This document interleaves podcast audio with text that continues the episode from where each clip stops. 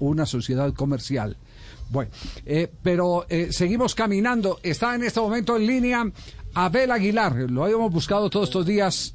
A Abelito Aguilar, el eh, portentoso volante del seleccionado colombiano de fútbol, uno de los más cotizados cuando se hace los cuadros comparativos en materia de rendimiento Inclusive llegó a tener un récord que con Colombia no perdía con él en, la cancha, ¿cierto? ¿Sí? Y el otro Javier que cada vez que titular. y el otro Javier cada vez que marcaba un gol era un golazo.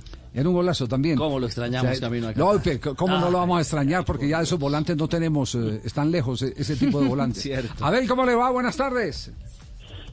Hola Javier, buenas tardes. Un saludo para ti, para, para todos. Muchas gracias por la invitación. ¿Cómo, cómo va en este momento eh, en sus distintos cursos? Bien, bien, muy bien, avanzando, aprendiendo mucho. Eh, fútbol tiene muchas líneas definitivamente y, pues es como llenarse información, ir conociendo y, tratando de, de, aprender, creo que eso se trata y, y después también poner en práctica un poquito todo lo que se está haciendo. Ya, pero usted lo está haciendo curso de técnico, ¿cierto? Hice, sí, hice curso de, hice curso de técnico. Eh, ya tuve la posibilidad de terminarlo aquí en Colombia y, pues ahora ando también en otros estudios eh, distintos, pero que tienen que ver con fútbol y también enfocando también muchas cosas a, nivel de, del tema social, sobre todo en este momento enfocados también en ese tema. A, eso queríamos llegar, eh, pero no sin antes preguntarle primero, porque, eh, porque digamos que la gente está deseosa de conocer una opinión de alguien que ha estado cerca del hoy nombrado director técnico de la Selección Colombia. Antes de ir a ese tema social que nos compete, en el que estamos comprometidos todos, donde la eh, razón de la comunión de, de todos es eh, la pelota, eh, quisiéramos saber cómo le cayó el nombre de Néstor Lorenzo. ¿Qué le puede decir usted que lo vivió, que lo compartió? ¿Qué le puede decir a los colombianos sobre el nuevo técnico de la Selección Colombia? Bueno, Néstor es, una, es una persona que, que es, muy cercana, eh, ha hecho un, creo que ha hecho un proceso adecuado como, como asistente, donde ha vivido muchas experiencias, aparte de pronto lo que vivió como jugador, eh, y ahora como, como director técnico en su proceso, creo que ha hecho una evolución muy buena y creo que eso pues le ha servido para, para avanzar. Lo he seguido en el Melgar, en ese trabajo que ha tenido ahí, le ha ido muy bien, creo que es un técnico que que va, que va al frente, ¿no? Yo lo conocí como asistente, pero tenía mucha influencia en el equipo, tenía mucha influencia en cuanto a, a, lo que él también hacía junto con el profe Peckerman. Entonces me parece que, que es, es, apoyarlo, es creer en él, en su trabajo, en toda la gente que lo va a rodear y esperando que las cosas funcionen. Me parece que es una persona capacitada para este momento y que, pueda ojalá entender pues la situación del equipo y todo lo que se necesita. Ya, pero usted lo ve más fuerte en lo en lo táctico o en el manejo del grupo, considerando que, que, las grandes virtudes de Peckerman era justamente eso, como alguna vez lo definieron, ser el mejor entrenador mental del mundo. Javier, yo creo que ahora la exigencia que marca el fútbol, el entrenador tiene que tiene que tener buen manejo de grupo y debe tener conocimiento táctico, técnico, desde todo punto de vista. Me parece que ese complemento es importante.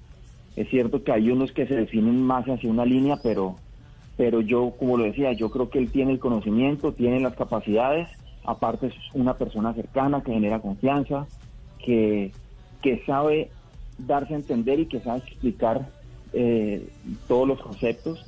Y eso es, eso es importante, ¿no? Es, es que el, que el entrenador pues definitivamente tiene que ir eh, complementándose con todo. Yo soy de ese pensamiento.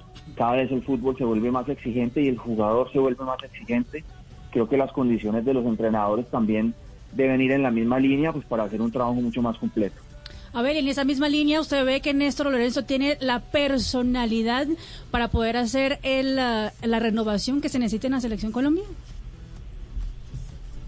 Sí, total, total, como le decía, debemos creer, debemos estar unidos en cuanto a lo que él va a hacer eh, y en cuanto a, a la selección, es que es un momento donde debemos retomar el rumbo y, y hay que apoyarnos, hay que apoyarnos, hay que unirnos, como ustedes lo decían, esto es de todos, las elecciones de todos y en la medida en que se apoye, que se genere esa buena energía, esa buena vibra, seguramente que, que eso va a llegar al interior de la selección, a los jugadores, al cuerpo técnico, eso es muy importante, que, que la gente también esté tranquila porque, porque creo a mi manera de ver que es un buen grupo de trabajo el que llegó y, que puede aportar muchísimo también entendiendo la situación actual. Abel, eh, esa era la, pregunta eh, sobre el grupo, es decir, Néstor Lorenzo, Amaranto Perea. ¿La gente en la calle puede, puede sentir o percibir que eh, se va a ver un continuismo de lo que se vivió con Peckerman? ¿O, usted lo ve de otra manera? Mm, yo, yo, yo, yo pienso que, que ellos tendrán su manera de, de trabajar distinta. No creo que, que se vaya a hacer lo mismo, ¿no? Porque cada entrenador tiene su sello, cada entrenador tiene su manera de trabajar, cada entrenador tiene su, su idea clara y de pronto alguna influencia podrían tener porque pues trabajó muchos años con el profe Peckerman, pero, pero ya cuando un entrenador asume y cuando está en su proceso, es imponer su idea, es imponer su, su ideología. Eh, hay cosas muy positivas de lo que se vio con el profe Peckerman, pero pues cuando uno ya asume como director técnico principal me parece que es, es imponer su sello y que esas cosas positivas que le dejó su trabajo con el profe seguramente que él las tiene y las seguirá teniendo. A ver, para jugar el Campeonato Mundial del 2026 primero hay que clasificar, son cuatro años de trabajo. ¿Usted considera que se debe comenzar ya con la renovación por parte del técnico Néstor Peckerman o de pronto darle todavía chance a algunos jugadores entendiendo que todos tenemos una fecha de caducidad? Ohio, ready for some quick mental health facts? Let's go. Nearly 2 million Ohioans live with a mental health condition. In the U.S., more than 50% of people will be diagnosed with a mental illness in their lifetime. Depression is a leading cause of disability worldwide. So, why are some of us still stigmatizing people living with a mental health condition when we know all of this? Let's listen to the facts and beat the stigma. Ohio, challenge what you know about mental health at beatthestigma.org. No, es decir, el, el, recambio o, ese, eso se va a ir dando, pero, pero me parece que los muchachos todavía hay, hay muchos que pueden aportar, la mayoría, yo diría que todos. El, eso lo marca, lo marca algo que lo va marcando uno mismo. La disposición de estar en la selección siempre va a estar. Hay mucho tiempo de trabajo, pero, pero creo que esa experiencia de muchos de los que están con lo que viene, eso es importante y eso puede generar un grupo muy sólido. Entonces, eh, confiando en los que en los que han, en los que llevan mucho tiempo, que, que seguramente va a ser importante ese liderazgo y esa capacidad para, para recibir bien a los jóvenes. Abel, eh, hablando de esa renovación que pide todo, todo, todo el mundo habla de renovación, renovación, yo estoy de acuerdo con usted, no se le puede dar la espalda a, a esos que traen una experiencia y que todavía tienen para dar eh, pero, pero hablando de esos, de esas nuevas caras, eh, viendo el partido eh, que jugó Colombia en Arabia Saudita, ¿qué le gustó? ¿Qué caras nuevas de allí le gustaron que pueden ser atractivas para seguir teniendo en cuenta la selección Colombia? A mí me gustó el grupo en general. Sobre todo, pues habían, habían algunos que, que habían estado en algún momento, que no habían podido volver, pero pero pues a mí me gustó el grupo en general, sobre todo porque pues el tiempo de trabajo es muy corto y, y como nosotros decimos siempre, pues en la, en la selección nunca hay partidos amistosos.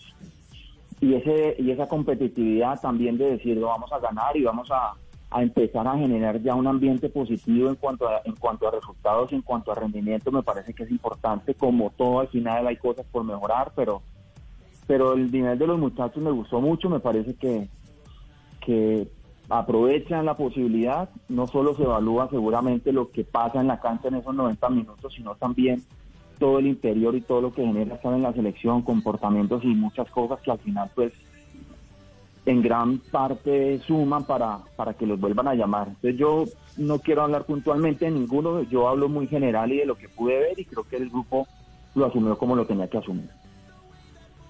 Abel, abrazo, abrazo grande a la distancia. Eh, a veces es un poco incómodo eh, y antipático hacer eh, nombres propios, pero cuando pensamos en renovación, todos pensamos en un jugador de un enorme talento, acaso el abanderado, que es James Rodríguez, pero que hace tiempo no está jugando en la elite del fútbol mundial y su versión futbolística no, no está a la altura de lo que sabemos que él, que él puede dar. El primer paso para que James no entre en la renovación, es decir, que siga en la selección, lo tiene que dar él mismo tratando de buscar en el mercado de pases una liga más competitiva que la de Qatar? Pues eso, es decir, James es un jugador de selección, es un jugador que uno a veces pasa por momentos difíciles en los clubes y, y, no es fácil.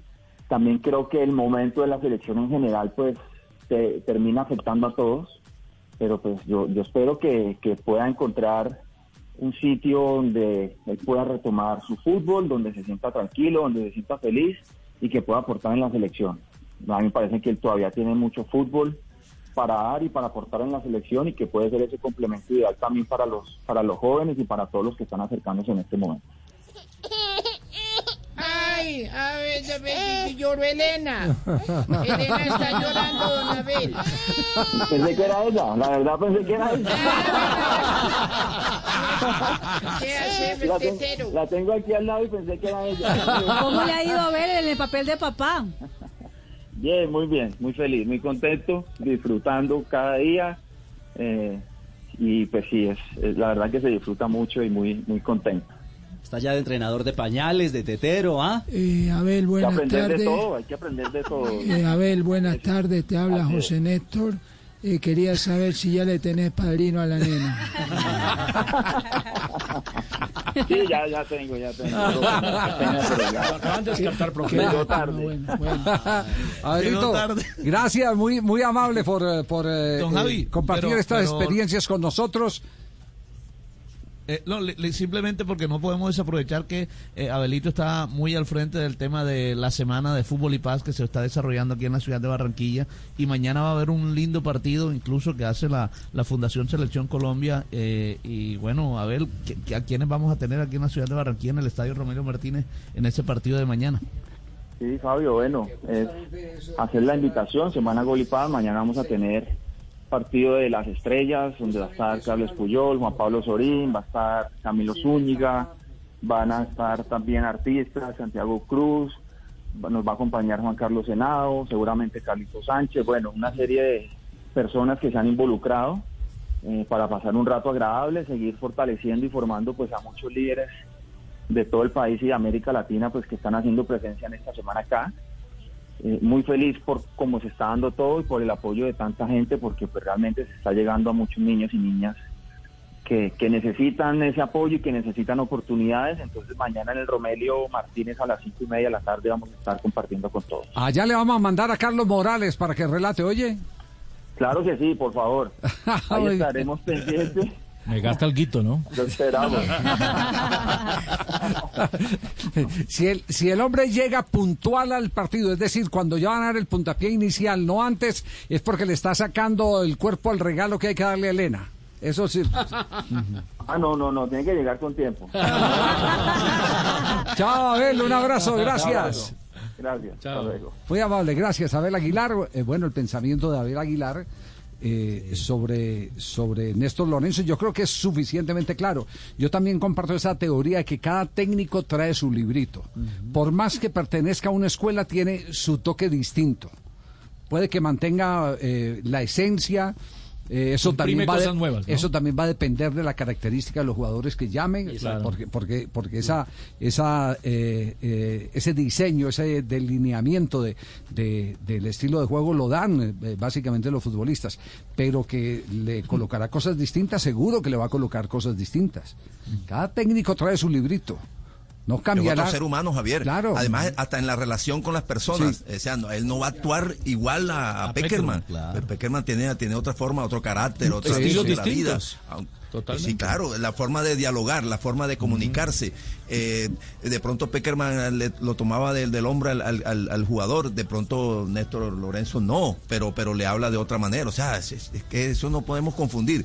Eh, por, por haber trabajado mucho tiempo juntos, claro que seguramente absorbió algunas cosas, algunos lo- tips. es lo que dice Abel. Pero por supuesto, y en lo táctico ni hablar, de pronto eh, Néstor Lorenzo hubiera querido de pronto en la misma selección con Peckerman y- y- a- a imple- este, implementar alguna cosa de su gusto, pero bueno, respetaba eh, la, la- la jerarquía de, de Peckerman y ahora lo podrá hacer, quizás, tal vez. no- conoce no- el no lo estrés. y lo, conoce el rodaje y- mismo y lo otro y, y lo otro claro eh, y evidente es que usted no puede eh, llegar y hacer un borrón eh, de lo que hay. No, usted tiene que construir buenas, desde Javier. la sombra de los que están.